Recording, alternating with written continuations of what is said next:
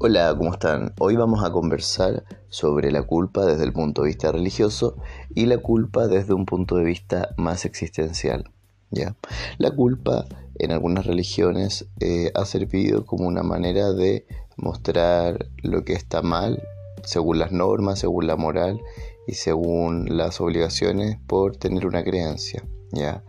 En general algunas religiones lo tienen con la concepción de pecado el hecho de fallar ante esas normas o ante esas reglas o ante esa moral, de alguna manera sería pecar. Y en algunas religiones eso tiene que ver con el descanso eterno o con el más allá,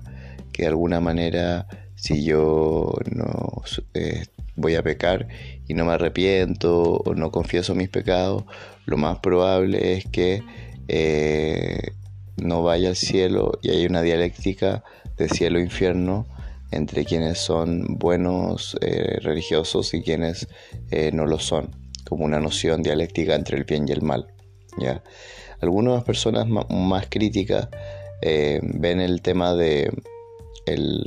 la culpa como una manera de las religiones de poder controlar a las personas a través de la noción de pecado y a través de un amarre con el hecho de eh, no seguir las normas, como una manera de que escriban más rápido las normas y de que hagan más caso más fácilmente. ¿ya?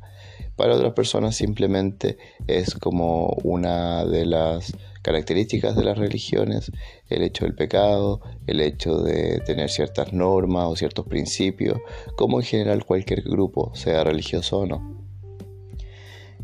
Desde el punto de vista existencial, más que algo religioso o más allá, la culpa sería más bien un recordatorio de una falla o una falta a un valor personal.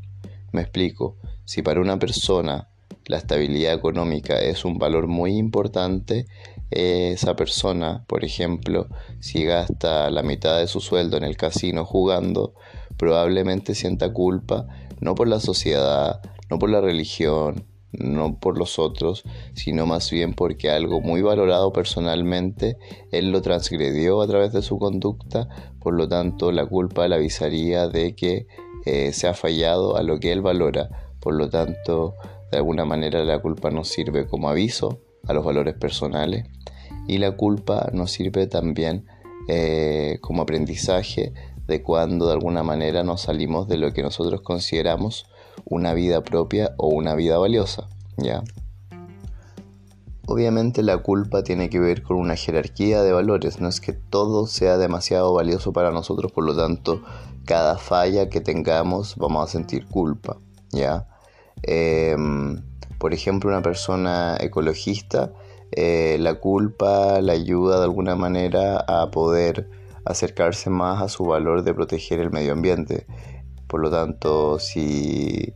eh, compra en el supermercado y no ocupa bolsa o em, de alguna manera hace algo que atente contra sus valores, no se sentiría bien con su conciencia, un poco lo que los filósofos le llaman la mala conciencia. Entonces la culpa desde un punto de vista sano, desde un punto de vista existencial, nos acerca a lo que nosotros entendemos como algo valioso y nos recuerda que nosotros con nuestra conducta hemos transgredido eso que, hemos, que valoramos. La culpa no es solamente algo personal, como hacia mí mismo, sino que también tiene que ver hacia los otros. Cuando yo he fallado a otra persona eh, o lo he dañado, puedo sentir culpa porque de alguna manera valoro a la otra persona, por lo tanto no me siento bien y me siento en deuda con esa persona. Por lo tanto, lo más saludable para esa relación, si es una relación valiosa, es el pedir disculpas y el arrepentirse del daño causado al otro y de alguna manera como un aprendizaje, debido a que si el otro se sintió herido, dañado por lo que yo hice, el hecho de no volver a repetirlo habla de un genuino arrepentimiento. También es muy importante la psicología del desarrollo moral, debido a que los niños o niñas eh, que desarrollen culpa es algo positivo porque de alguna manera hay cosas ante las que se sienten responsables y también al dañar a un compañero o hacerlo sentir mal, ese sentimiento de culpa lo acerca al vivir o coexistir comunitariamente con otros y de alguna manera saber que uno tiene el potencial de hacer daño, pero que uno puede eh, arrepentirse, pedir disculpas y reparar el daño causado como una manera de demostrarle al otro que me importa. Cuando no encontramos la culpa en niños o niñas, es un fenómeno para preocuparse debido a que podría estar desarrollándose o perfilándose como algo un poquito más cercano a la psicopatología, desde el narcisismo, desde eh, lo antisocial, debido a que no siente que debe eh, responsable ante nadie y ante nada, por lo tanto va a ir creciendo más en función de sí mismo, por lo tanto eh, va a generar una personalidad la cual es muy peligrosa porque solamente ve al otro como un medio para conseguir un fin y no como una persona legítima en la convivencia. También esto nos puede parecer extraño, el tema de em, la culpa en el desarrollo moral al momento de crecer, pero lamentablemente es algo muy difuminado en la sociedad occidental debido a los valores del capitalismo como la individualidad, la autosuficiencia, la competencia y eh, valores que de alguna manera tienen que ver más con el egoísmo que con la cooperación y con el altruismo. Bueno, la pregunta eh, importante, ¿tiene una vertiente mala la culpa? ¿Es en algún momento perjudicial la culpa? Podemos ver que en trastornos psicológicos, por ejemplo como la depresión, hay un problema importante con la culpa, donde la persona se siente culpable de prácticamente la mayoría de las cosas. Por lo tanto, eh, esas personas sufren mucho debido a que están constantemente autorreprochándose, eh, echándose la culpa por lo vivido, por lo pasado. Por lo tanto, en ese caso vemos que la psicopatología, por diferentes motivos, genera eh, una persona más culpógena que siempre está sintiendo que las cosas que pasan malas tienen que ver con su responsabilidad. Entonces ahí vemos una persona que en el fondo tendría una percepción de la culpa, una vivencia de la culpa más patológica debido a que no sabe discriminar bien qué es su responsabilidad y qué no, eh, viviendo de alguna manera eh, echándose la culpa por todo, por lo tanto probablemente esté muchas veces metido en la pata a los caballos debido a que no sabe discriminar qué tiene que ver consigo mismo y qué no tiene que ver con su responsabilidad.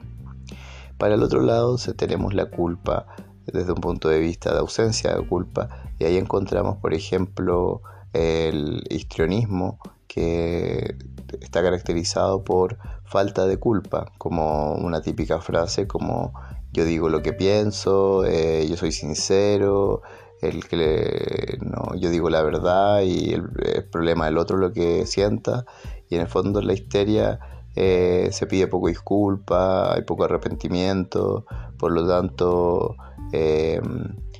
ahí es donde la falta de culpa genera problemas en el ámbito laboral debido al poco compromiso, genera conflictos en el ámbito de pareja debido a,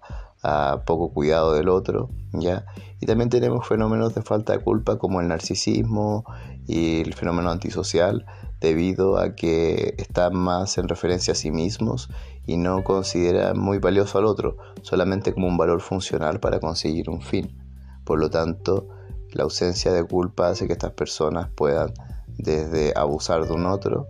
desde violentar a un otro y también en el ámbito empresarial a coludirse, a estafar, asociación ilícita, como maneras donde no me importa lo que pase con el otro. Total, lo importante es que yo tengo todo el derecho de eh, hacer lo que para mí sea importante, cosa obviamente avalada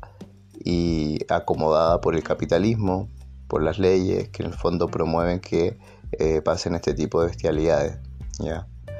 Entonces, eh, sintetizando, recapitulando, podemos ver que tenemos la culpa como eh, un aviso de haber transgredido algo importante para nosotros desde el punto de vista existencial. Tenemos la culpa religiosa que tiene más que ver con eh, algo más ajeno, como una construcción moral de lo que es bueno y lo que es malo, Por lo tanto, para pertenecer a un grupo religioso, tengo que seguir esas reglas. Por lo tanto, el no seguirlas tiene que ver con el infierno o una falta o una expulsión de un grupo religioso. ¿ya? Em, también hablamos de cuando la culpa pasa a ser un problema, por ejemplo los fenómenos depresivos, ¿ya? Y también hablamos de cuando eh, pasa a ser un problema la ausencia de esta, que tiene que ver, por ejemplo, con la histeria, con el narcisismo, con em, lo antisocial, donde la ausencia de culpa hace que el otro pueda ser sumamente dañino, sumamente hiriente y sumamente frío